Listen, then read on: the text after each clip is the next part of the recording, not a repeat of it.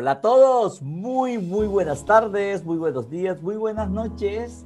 Eh, te mando un saludo muy especial desde Barranquilla, Colombia y bienvenidos a este cafecito de manera virtual, con amigos con poder. Y tengo una gran amiga que siempre me ha acompañado en este viaje en los últimos dos años. Hola Janet, un saludo hasta Sanford Hill, Florida, desde Barranquilla, Colombia, Sudamérica. ¿Cómo estás?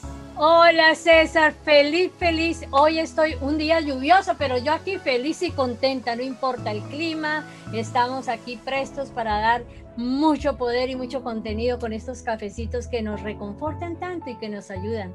Y quiero compartirte, Jorge, que hoy tengo un amigo muy especial, un amigo muy de mi corazón, un hermano de la vida que se llama Jorge Hernández. Jorge Hernández eh, ha sido un hombre que, con el que hemos venido trabajando hace muchos años en redes de mercadeo y hemos creado una amistad muy linda eh, ya de hermandad. Y ha sido un hombre, un empresario, ha sido un hombre luchador. Precisamente él es de nuestro, de nuestro vecino, nuestro amado país, el amado país de Venezuela, un país hermoso, pero que por las circunstancias de la vida es, ha estado luchando y buscando esa libertad. ¿Y por qué hablo de libertad? Porque vamos a celebrar el mes de la libertad. En julio celebramos la libertad de Colombia, la libertad de Venezuela, no sé si es en, julio también, lo mismo que aquí en Estados Unidos. Entonces, quiero presentar a mi gran amigo Jorge. Jorge, bienvenido a nuestro cafecito. Cuéntanos un poquito de quién es Jorge. Un abrazo virtual a todos los que están compartiendo con nosotros en este, en este cafecito con ustedes, muy agradable, eh, muy muy sugerido por mí para otras personas para que se nutran.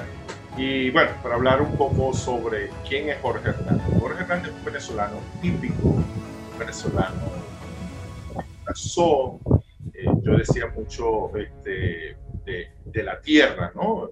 De pura cepa, de esos venezolanos de pura cepa. Soy un venezolano de esos que eh, aman la raíz de donde viene y de donde nació, porque somos de familias ancestrales, ¿no? de, de, esas que han crecido de tradición en tradición y, y, mantenemos esas tradiciones y esas costumbres familiares que muchos de nosotros tenemos. Y esa unión familiar, ¿no? que es importante, de, de acuerdo al, al, hogar de donde tú provienes. Es ese venezolano que, que, que cree en la libertad del mes, precisamente de este mes de la libertad, eh, y de la libertad de su país. Y vivimos muchos años. Yo nací en democracia. Bueno, nací al final de una dictadura. Nací en 1962, el principio del nacimiento de la democracia venezolana. Eh, y, bueno, tuve que tomar eh, la penosa decisión de emigrar de mi país. cosa muy difícil que muchos, muchos en la vida lo han tenido que hacer yo no es la primera vez que migro, pero nunca había sido por una razón tan fuerte como la que prevaleció en el momento de tomar esta decisión que, tuve que tomar eh, con mis hijos y, con mi esposa y con, con mi familia completa, pues, separarnos, dividir. Porque las otras migraciones habían sido, las otras migraciones que tuve fueron voluntarias, pues decidirme a vivir a los Estados Unidos un tiempo, este, primero por trabajo, después porque eh, quería estar un cambio de vida, también dentro de este periodo de falta de democracia o de poca libertad o sin libertad en, nuestro país. Y bueno, aquí estoy ahora, estoy actualmente en, el estado de Roraima, en, en, la ciudad de Boa Vista, que es la capital de Brasil. Un estado de tierra caliente, de gente de selva, de muchos indígenas, de mucha sangre y de mucho coraje, de mucha lucha, de, una zona, de la zona norte del Brasil que es totalmente diferente de la zona sur del Brasil. Muchos dicen que cuando tú llegas aquí a Roraima, no te has ido de Venezuela, es una extensión de Venezuela, porque nos parecemos mucho, porque hay muchas cosas culturalmente este, semejantes. Eh, la misma comunidad indígena convive entre Guyana inglesa, entre la Guyana inglesa, este, el norte de Brasil y el sur de Venezuela. Entonces, eh, es una zona muy parecida. De hecho, también viví en Guyana, ese fue el primer lugar donde emigré, el primer país donde emigré, y, y, era igual, yo sentía, yo miraba para el cielo y me sentía en el oriente, en el oriente venezolano, o sea, sentía el mismo aire, el mismo calor, la misma eh, eh, feeling, el mismo sentimiento de, tierra, ¿no? Entonces, la Guyana es Venezuela y ustedes saben que hay una, una disputa ancestral entre, entre la Guyana y Venezuela y la zona de reclamación. Entonces, nosotros como Venezuela tenemos ese país como zona, hay una parte que está en una zona de reclamación porque también es Venezuela. Entonces, aquí me encuentro en otro país, con otro idioma, con otras costumbres, pero que está al sur de Venezuela, que es una extensión de nuestro país. Entonces ha sido eh, un traslado pues, de vida. Me mantengo cercano a Venezuela, nos hemos mantenido cercano a Venezuela. Aquí estoy a dos horas de frontera de, de, la última frontera de mi país. Y, y, en dos horas estoy en Venezuela otra vez. Y en cuatro horas estoy en, en dos horas estoy en la ciudad más importante cerca, que es Puerto Ordaz, que es de Ciudad Bolívar, la zona minera del oro de allá y a dos horas estoy de Monagas, Maturín, la zona petrolera, la zona más importante petrolera del país.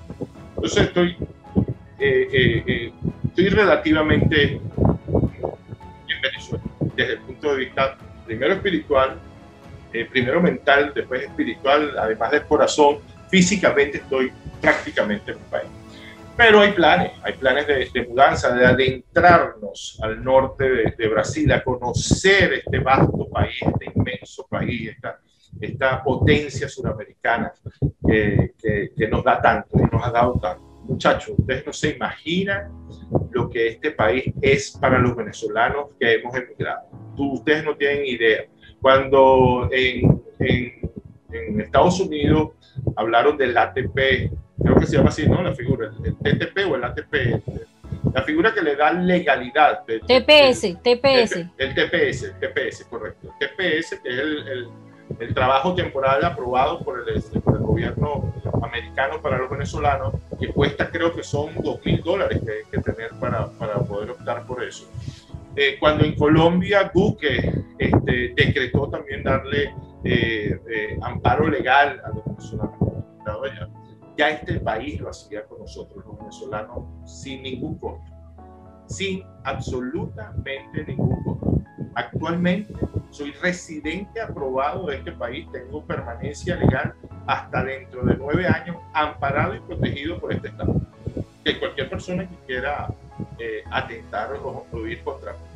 Entonces es, es increíble el, el corazón que tiene este país el recibimiento que te da, el apoyo que te da, y no te pide nada a cambio. No, no te dice, este, danos algo de dinero para darte, la legalidad. No lo pensamos en ningún momento para darle legalidad, para tener eh, ese, esos brazos abiertos y decir, bueno, pueden estar aquí tranquilos, pueden trabajar, pueden echar para adelante.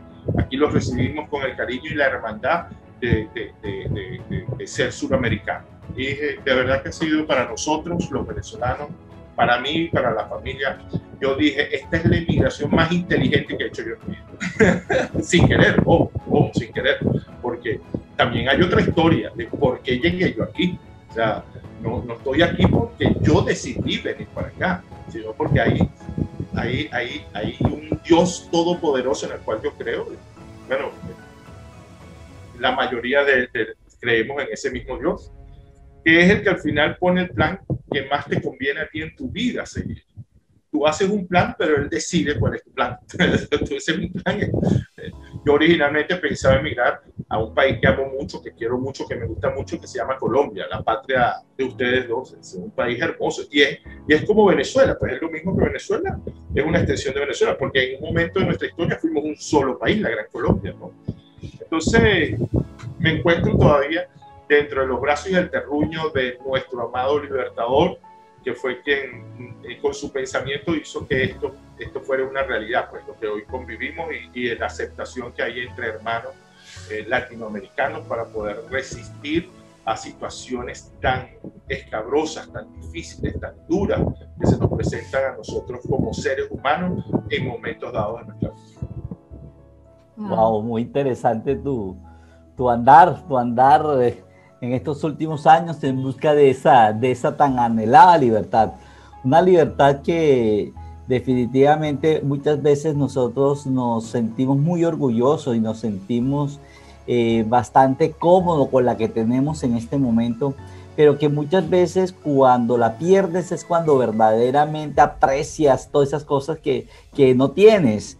Eh, pues si ustedes todos los hermanos venezolanos nos han demostrado eh, cómo, cómo es ese proceso, que no es un proceso fácil, ¿no? Es un proceso retador, pero donde están los retos es donde verdaderamente está la esencia de eso que nosotros llamamos poder, desde la capacidad de sacar todo lo que tenemos dentro de nosotros, de, ese, de esos retos que se nos presentan en la vida y que eh, nos permite desde estas capacidades poder superarlo por un tema de completitud, que estamos llenos, somos lo suficientemente capaces, tenemos dones y talentos para poder hacernos cargo y ponernos en modo acción. Y eso de ponernos en modo acción me, me, trae una pregunta a mi mente.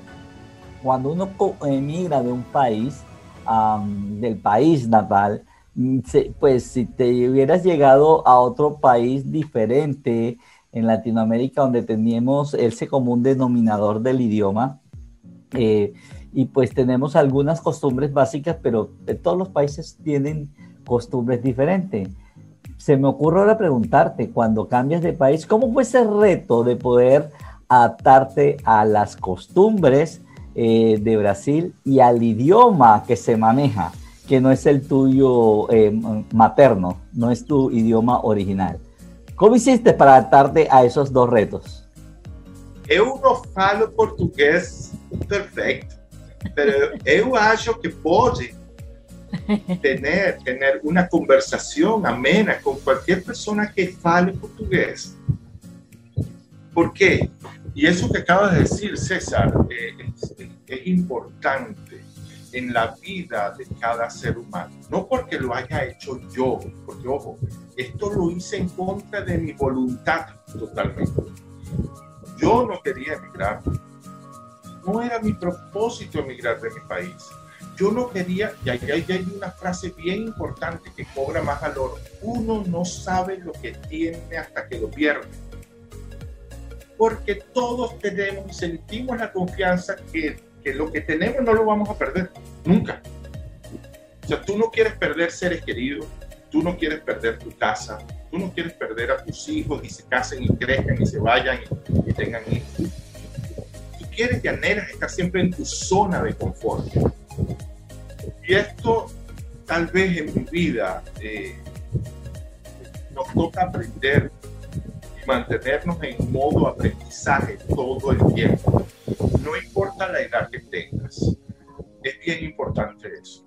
La gente piensa que cuando llega a un momento de su vida este, y, cree que lo sabe todo, ya, ya recorrido, ya, ya yo sé, ya yo sé, ya yo tengo mis experiencias, ya yo conseguí el título universitario, ya yo ejercí mi profesión y llegué al, alto más, cargo más alto que podía llegar, ya yo he hecho todo en mi vida. Y piensa que ya es el momento de que esa vida llegó al, a, su, a, su, a, sus metas y sus objetivos. Pero la vida es la vida. Y mientras la vida continúe y tú estés dentro de ella, vas a tener que seguir jugando la vida y jugándola desde el rol más positivo que tú puedas. Cuando me tocó tomar esa decisión tan difícil, primero eh, es una historia que voy a compartir creo que es importante, no porque sea mía, porque tal vez es la historia de mucha gente y, es bueno eh, mostrarla al mundo, ¿no? que hay muchas personas como nosotros que con sus luchas logran transformar, cambiar, darle esperanza a otra gente que a lo mejor cree que el mundo se les viene encima. Y no es así.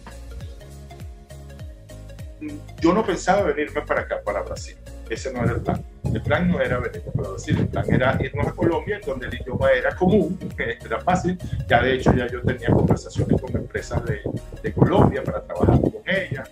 Este, entonces, todo era bien fácil hasta ese punto. Eh, mm, me voy a Guyana, a la Guyana inglesa, por una invitación de un amigo guyanés a quien yo había rescatado en Venezuela. Eh, él había emigrado, había sido emigrante en Venezuela y documentado y, lo conocí allá. Ese personaje se hizo, eh, eh, creció mucho, pues creció mucho conmigo, ganó dinero y bueno, por la situación venezolana decidió regresarse a su país y en su país continuó ese crecimiento financiero. Él es la persona que me, me, hace una invitación porque quería conocer a sus sobrinos que no había tenido la oportunidad de conocer. Y me dice, Jorge, quiero que vengas a compartir con la familia en un diciembre, un diciembre para, para, vengan para acá, se queden aquí en mi casa, vamos a estar unos días, así yo conozco a mis sobrinos que tengo aquí, nos vemos, que tenemos tiempo de nos vemos. Muy bien, ese era el plan, unas vacaciones.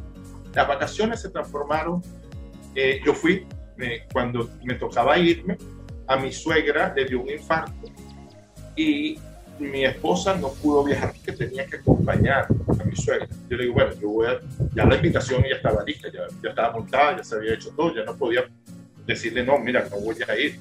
Entonces le digo, bueno, déjame ir a allá a compartir con Colwyn Williams, se llamaba él. Eh, y así fue, hice mi viaje para, para, para Guyana, la Guyana inglesa. En el país, mm, como te dije, me sentía agradable, era una extensión de Venezuela, eh, vi oportunidades de trabajo, de negocios, de crecer y bueno, decidí que ahí podíamos, él me hizo invitación, me dijo quédate aquí, ven a echarle pichón, Venezuela se va a acabar, etcétera, etcétera, no hay oportunidad. Y dije, bueno, sí, déjame, vamos a hacer la prueba. Y probé y, y, me instalé, instalé de casa, eh, hice todos los arreglos para llevarme a la familia para la Guyana Me estaba yendo bien, comencé bien con el pie derecho, como dice, a construir, a reconstruir una vida económica que se estaba perdiendo en Venezuela. Eh, bueno, me tocó ir a buscar a, mi familia para llevármela. Y el médico me dice, el médico, mi esposa estaba en estado de mi hija, de mi última hija, que tengo, la última que hemos tenido, y el médico de, de, ella, el ginecólogo, le dice, mira, Tetra le dice, eh, Tetra le dice, mira Jorge, no puedes viajar, ella no puede viajar en avión, olvídate, ya tenía ocho meses, yo me tardé un poquito en ir a buscar. Dice, no puede viajar en avión. Pero yo no quería dejarlas ahí. Mucha gente me insistió, no, quédate en Venezuela, ten a, a, a, tu, a tu hija en Venezuela y, y después te vas los hijos míos, todos los he tenido y he escogido clínicas en donde el, lugar tenga seguridad para el neonato, o sea, para el bebé que está por nacer.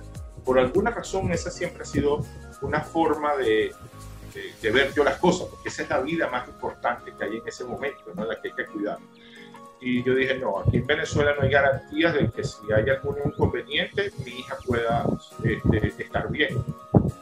Y bueno, decidí contra viento y marea venirnos a Brasil. El plan era Brasil y seguir para Guyana. Mi hija nace aquí en Brasil, una niña brasilera, inmensa, brasilerita, y, eh, pero nació con un problema de corazón. Estuvo 17 días en unidad de terapia intensiva. Se jugó entre la vida y la muerte. Durante esos 17 días fueron 17 días duros, difícil en un país donde no conocíamos el idioma. Imagínate tú comunicarnos con los médicos, con las enfermeras, eh, en donde no, no conocíamos nadie. O sea, teníamos un mes aquí, llegó de ocho meses y a los nueve meses le tocó su, su Y le doy gracias a Dios, por eso digo, el plan de Dios siempre es perfecto, porque si hubiese sido de otra manera y hubiese quedado en Venezuela, porque era la única, era los únicos chances que teníamos, o Venezuela o venir bueno, nos vinimos. Mi hija tal vez hoy no estuviera acompañándonos y creciendo en la Venezuela. Entonces, el plan de Dios siempre es perfecto. Después de eso, seguir para el plan original, que era Guyana, donde ya estaba instalado, tampoco se podía, porque como es una niña del Brasil, es una ciudadana brasilera, Brasil no te deja sacar a sus ciudadanos hasta que no están bien, hasta que ellos no estén seguros que sus ciudadanos están bien. Entonces, ella le dieron de alta clínica, o sea, de alta hospitalaria, podían ir a la casa, pero no tenía alta hasta que eso no estuviera comprobado que ella estaba sana completamente. Y así fue. Tuvimos que quedarnos y entonces comenzar el plan de reconstruir nuestra vida aquí, en este país donde estamos actualmente, en Brasil, que no era el plan tampoco. Entonces, es difícil porque tú haces un plan que cuando lo quieres ejecutar, por más que tú quieras decir, bueno, se cambian ciertas cosas, no, aquí no hay cambio en ciertas cosas, o te adaptas o te adaptas, o le echas pichón o le echas pichón. Y bueno, y, y Janet es testigo porque me acompañó y le estoy muy agradecido. Toda esa etapa la tuve como una hermana, como una amiga. Ella escuchó mis llantos, mis duros momentos, fue un paño de lágrimas para mí en aquellos momentos. Este, su generosidad es inmensa gracias a personas como ella. Por eso dice ella que es una hermandad de hace muchos años, porque nos conocemos así como ustedes dos se han conocido. Nunca nos hemos visto físicamente. Ella fue quien me... Mira, mira cómo es Dios de, espectacular.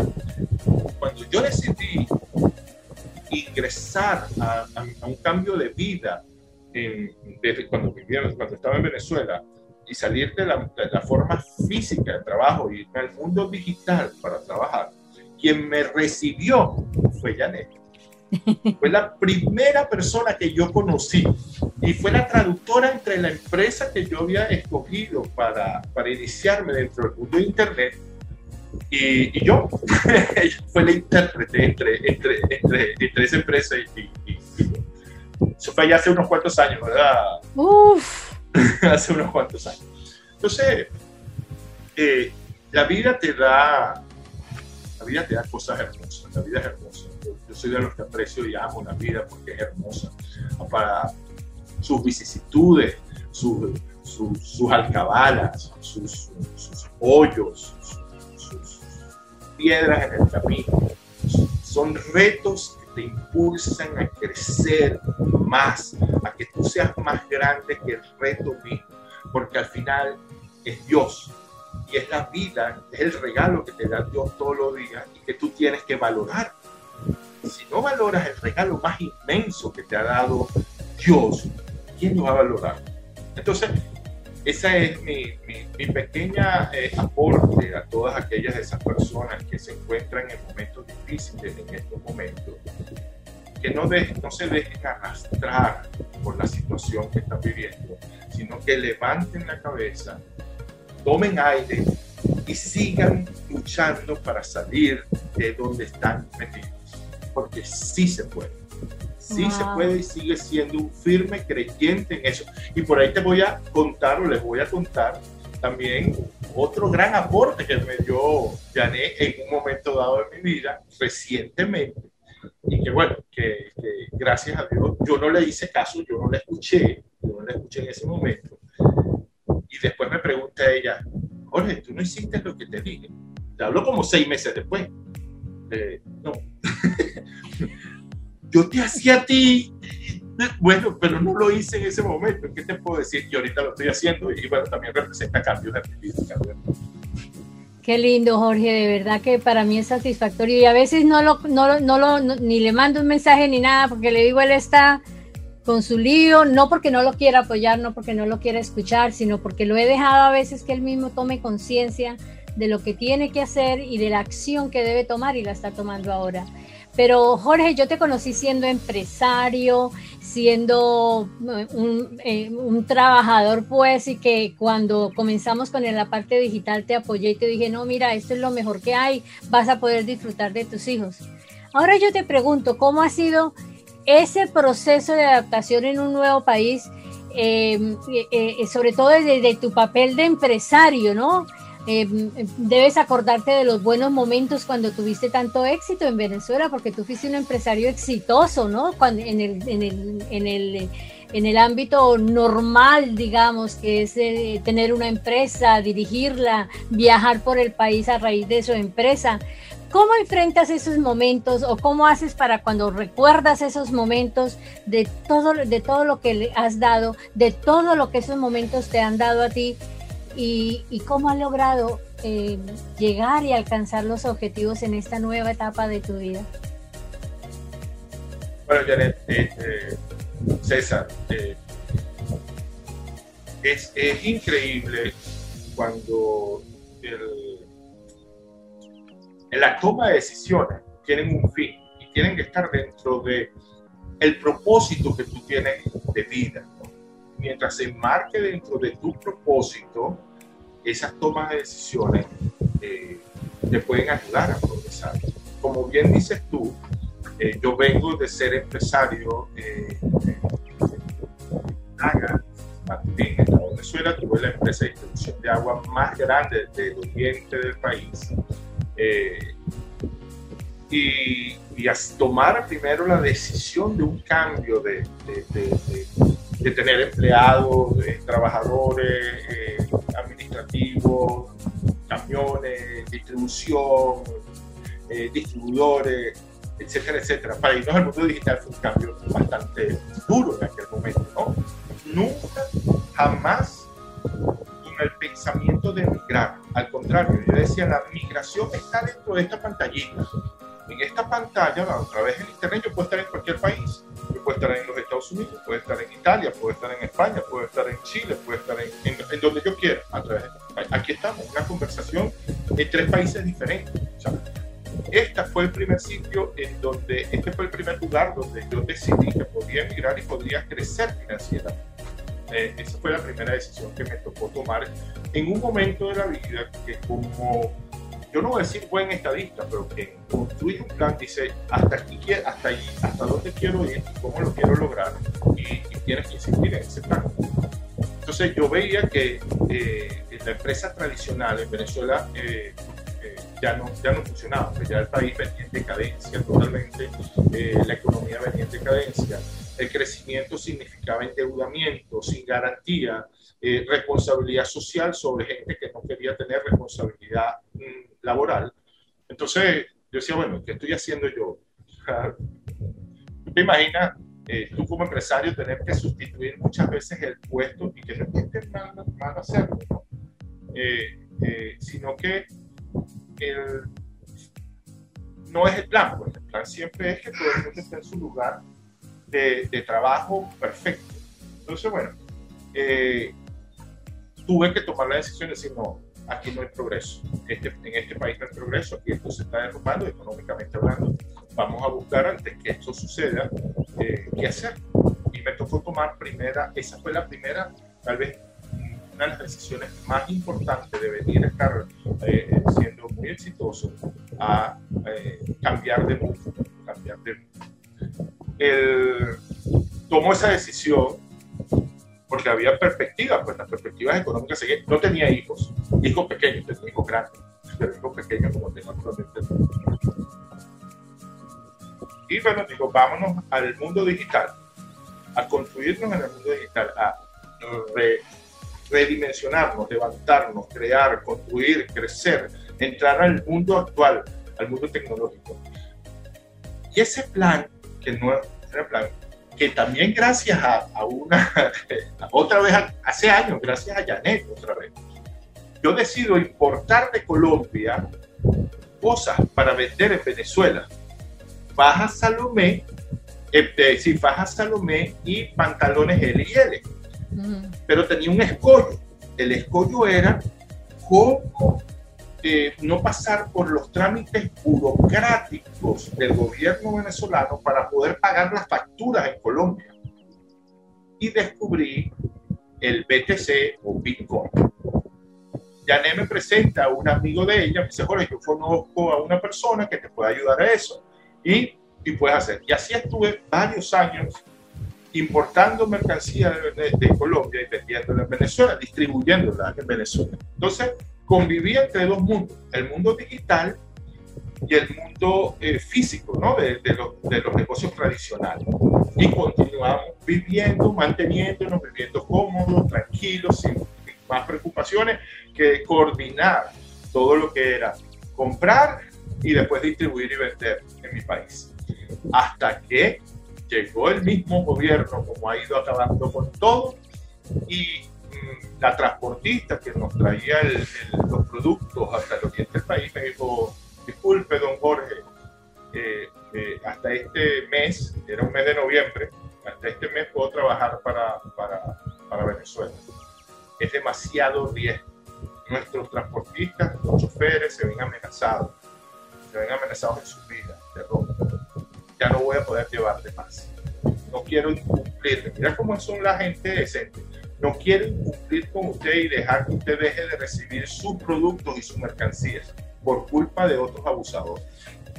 Entonces, ahí se acabó el negocio físico de faja Salomé y, y pantalones y le, valga la, publicidad para ellos porque siguen siendo grandes productos de, de, de Colombia, pues excelentes productos colombianos que los recomendamos mucho todavía. Y, y, ahí acabó la, esa, esa, parte de, mi incursión empresarial. Seguimos en los negocios digitales y a la mano de y, con, y, juntos con Janet seguíamos hacia adelante. Descubrimos otro negocio donde tuvimos muchísimos éxitos, ¿verdad, socia? Y ganamos mucho dinero, mucho dinero. Y bueno, así ha sido la vida. La vida ha sido un prodigio de continuidad. Pero lo importante de esto es el aprendizaje, ¿no? El aprendizaje que nos queda cada uno de nosotros y cómo aplicar ese aprendizaje.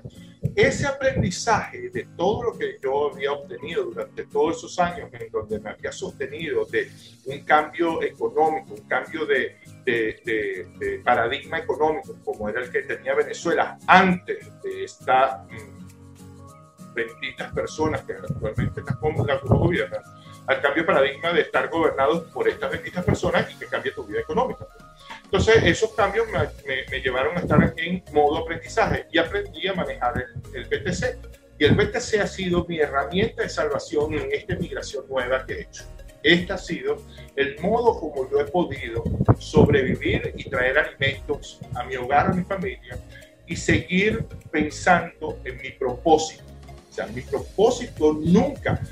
Recuerdo que hace dos años, dos años y pico, cuando estaba en, en, Guyana, hicimos el taller de, del libro de, de Napoleón Hill. Este, ¿Te acuerdas? Con John Maxwell el taller y había que hacer el plan. Yo hice mi plan y se lo mandé a Janet. Le dije, este es mi plan, ese plan sigue vigente. Ese plan sigue vigente. El propósito no se ha cambiado dentro del plan. Lo que se ha cambiado son las formas. Entonces tu vida siempre va a estar enmarcada dentro del propósito que tú decidas construir, que tú quieras en tu vida. Y una vez me dijo también, Janet, tienes que revisar tu forma de cómo alcanzar tus metas es un excelente coach, se, lo, se la recomiendo a todos los que puedan apreciar esta entrevista, igual que a César, pero yo hablo de, de, Janet porque, porque lo he vivido, pues, porque ha sido mi, mi coach de cabecera, ella siempre ha estado ahí para darme ese aliento, esa palabra, esa recomendación, esa sugerencia, ese apoyo que he necesitado en los cambios que te toca hacer en donde no hay un plan previsto anterior, o sea, ese no era el plan, el plan no era ese, el plan era otro, pero hay cambios y hay que adaptarse a esos cambios. Entonces, la importancia de tener a personas como ustedes en momentos claves de, tu vida es lo que le da valor al trabajo que hoy ustedes hacen. Ojalá la gente pueda aprovechar eso. Una recomendación sincera, por lo menos lo hago con, mis socios que no son días, no son meses, son años, años, años. O sea, no, es de, no ha sido, y no ha sido casual, ha sido siempre muy acertada en, todo eso. Entonces, eh, a pesar de lo duro que pueda ser tu vida en este momento, sigue en la lucha de lo que quieres. Continúa buscando eso que tú deseas. Haz tu sueño realidad. No pases en la vida sin dejar el legado de haber hecho tu sueño realidad. Y Jorge, gracias. Y yo quería preguntarte, porque lo he escuchado varias veces, ¿cuál es tu propósito? ¿Para qué estás aquí en la Tierra? Eh, interesantísima tu pregunta. Eh, interesante la pregunta porque, porque de verdad que es difícil para las personas que, que, no, no, saben cuál es su propósito. Eh, siempre nos, nos hemos preocupado como personas y como familia de, estar lo mejor posible o de estar, no lo mejor, de estar bien desde el punto de vista de conciencia. Cuando tu conciencia está bien, y, yo no es, y es difícil tener la conciencia absolutamente bien y perfecta, porque cada quien tiene su, su cosa, pues, su historia, su, vida, y sus pecados y sus cosas buenas y sus cosas malas. Entonces, eso de la conciencia es un trabajo que, que, cada quien tiene que asumir personal. Entonces, para descubrir mi propósito, que ya yo lo sabía desde casi, de que, desde que tenía ocho años, nueve años, por no decir antes, pero definirlo, porque eh, era un, como un diamante, o sea, todos lo tenemos como una piedra, como un carbón, pues vamos a decirlo así. Y para convertir ese carbón en diamante hay que trabajar, ¿no? Si, no, lo trabajas, no, no, puedes conseguir ese propósito. Está ahí, sabes que está ahí, sabes que Dios te dio una misión en esta vida que tienes que cumplir. Esa misión solo la sabes tú, porque es una comunicación entre Dios y tú, no es entre Dios y el mundo. Y eso lo tienes que descubrir tú, ese diamante bruto que hay ahí. Entonces, yo soy caminante, yo hice caminos, no sé si conoces la Asociación Civil Caminos. En Camino, parte de esa enseñanza es descubrir tu propósito en, la vida, es crear conciencia ciudadana y trabajar mucho el perdón, perdón interno, el perdón intrínseco hacia cada uno de nosotros para poder brindarle a, la humanidad, a las personas, el amor que se necesita para poder vivir la vida con pasión. Porque sin amor no hay pasión. El propósito personal de Jorge Hernández en la vida es ser, obtener riqueza para poder ayudar a muchas otras personas a que sean felices, para poder brindarles a ellos las oportunidades que necesitan en un momento dado ese propósito. Y, te voy a contar una anécdota. Cuando yo tenía 10 años, 11 años, sí, 12, 13 años, un niño lloraba en un. Estaba, yo estaba hablando por teléfono, el teléfono de eso de antes público, ¿no? Que se le metían moneditas al teléfono y tú hablabas con la persona. Y está un niño con su mamá. Estaban en, un mini market, un supermercado muy pequeño. Nosotros le decimos en Venezuela abastos en esos abastos de, de, de, urbanizaciones, de, barrios, ¿no? Donde, tú compras la mercancía básica que necesitas en un momento dado. ¿no? Yo estoy hablando por teléfono. Y, y está el niño llorando y yo lo oigo llorando intensamente y veo a la mamá llorando y, lo oigo llorando los dos. Y, pero no sabía qué era lo que pasaba, pero me interrumpía la llamada. no, no, oía bien. Entonces me llamaba mucho la atención. Te digo a la persona que, que no, no puedo hablar bien igual. Entonces me volteo y le pregunto, estoy hablando de un niño, estoy hablando de una persona, estoy hablando de un muchacho, un niño, una persona de 12 años todavía es un niño adolescente. Y le digo, eh, le digo al niño, ¿qué pasa? ¿Qué necesita? ¿Por qué están así? Entonces me dice, no tenemos plata para comer. Yo tenía un dinero que era para comprar un encargo que me había hecho mi madre para que comprara ahí en ese abasto unos panes, unos refrescos, para, para, una merienda. Yo agarré y se lo di todo. Toma, aquí está. Y el niño se volteó y le dijo a su mamá, viste mamá que los ángeles sí existen.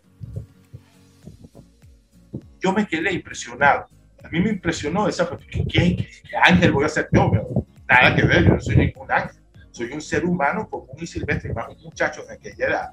¿Qué, qué ángel iba a estar pensando que era? Entonces comprendí que cada uno de nosotros es un ángel que Dios ha mandado a la tierra para buscar hacer el bien de alguna forma. Cada persona busca una forma para hacer el bien. Cada uno busca un camino para poder obtener ese bien. Desde muy pequeño siempre se me ha vaticinado la facilidad como yo hago dinero y el poder de yo. Muchos me conocen como el ave fénix. Dicen que yo soy como el ave fénix. Eh, de cada crisis revivo, me reconvierto y vuelvo a volar, y salgo con un follaje más, más, más hermoso ¿no? de, cada, de cada crisis que me ha tocado vivir, porque me ha tocado vivir varios cambios en mi vida. Entonces, entendí y comprendí que Dios nos pone aquí como ángeles y tú tienes que escoger qué tienes que ser en tu vida. O eres ángel o no eres ángel. Eres cualquier cosa que no te importa nada, ni te importa a nadie, ni, te importa qué es lo que le pasa en la vida de los demás. O te toca escoger ayudar a los demás. Ahora, ¿cómo los puedes ayudar? Ustedes consiguieron una manera de ayudar a esas personas, a nosotros. Ustedes escogieron un camino. Y ese propósito, ese camino que ustedes escogieron, los hace relevantes. Cada quien tiene que decir cuál es el camino que, que, escoger para poder hacer esa misión que Dios nos ha dado cada uno en la tierra. Porque Dios dijo, amaos los unos a los otros No dijo amados a tu mamá y a tu papá y a tu tío, pero a tu primo que, que es malísimo, que es terrible, ese no lo ame, ese no, ese, ese déjalo por fuera. No, dijo amados los unos a los otros. Ahora, ¿cómo haces tú para amar a otra persona? Tú ves una persona, como me toca verlo aquí, en este país, hermano, brasilero o venezolano, muriéndose de hambre, y le vas a decir que amo. Decir, mira, mijo, ¿a quién amas tú, chico? Porque, dame amor, no, dame billete, mijo, porque me estoy muriendo de hambre. Es la forma de manifestación de amor que conoce el ser humano más racional o el ser humano que está viviendo un momento irracional que la única forma de que puedas recibir o percibir ese amor es con billete constante y sonante. Entonces, eh, eh, esa fue mi decisión. Pues. Mi decisión y mi propósito en la vida es, lograr ese objetivo para dejar un legado, para dejar una tranquilidad, para poder ayudar a otras personas, para construir las cosas que quiero construir este, en el ámbito espiritual, que quiero dejar. Pues, ojalá ayudar a, personas, a niños. Hay, muchas necesidades. Y tú no ayudas a nadie si no tienes tiempo. O sea, no hay forma de ayudar a nadie si tú no tienes dinero. Entonces, mi objetivo es dinero para poder ayudar a las personas y, y además pasar mi vejez tranquilo también, porque ya estamos más cerca, estamos más cerca de la vejez que, de la juventud, ¿no? Entonces hay que también trabajar en eso. Entonces, una visión en la vida de poder estar feliz en mi vejez y no ser una carga para otra persona. Así es, Jorge. Y así es, amigos.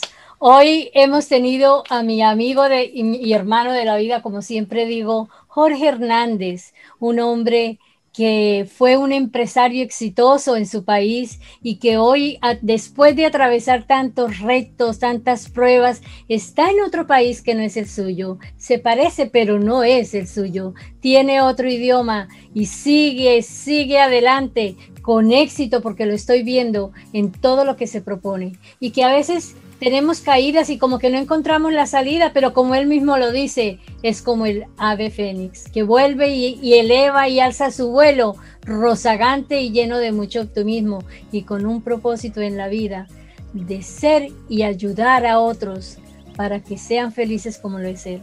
Así amigos que Hoy para nosotros fue un día especial con este cafecito, basándonos en que entramos en el mes de la libertad y qué mejor que este testimonio y esta historia que nos ha contado, historias que nos ha contado Jorge este día de hoy. Gracias amigo, gracias hermano por haber estado aquí con nosotros. Lo mismo César, tú ya te convertiste en mi hermano de la vida y ya nos hemos conocido, así que un abrazo para los dos, un abrazo grande, grande, grande y todo lo mejor, todos los éxitos del mundo. Gracias. No sé si quieras despedir. Muchas gracias. Gracias. Muchas gracias a todos. Feliz, feliz, feliz de estar con ustedes. Chao, que estén bien. Bye bye. Bye. Bye.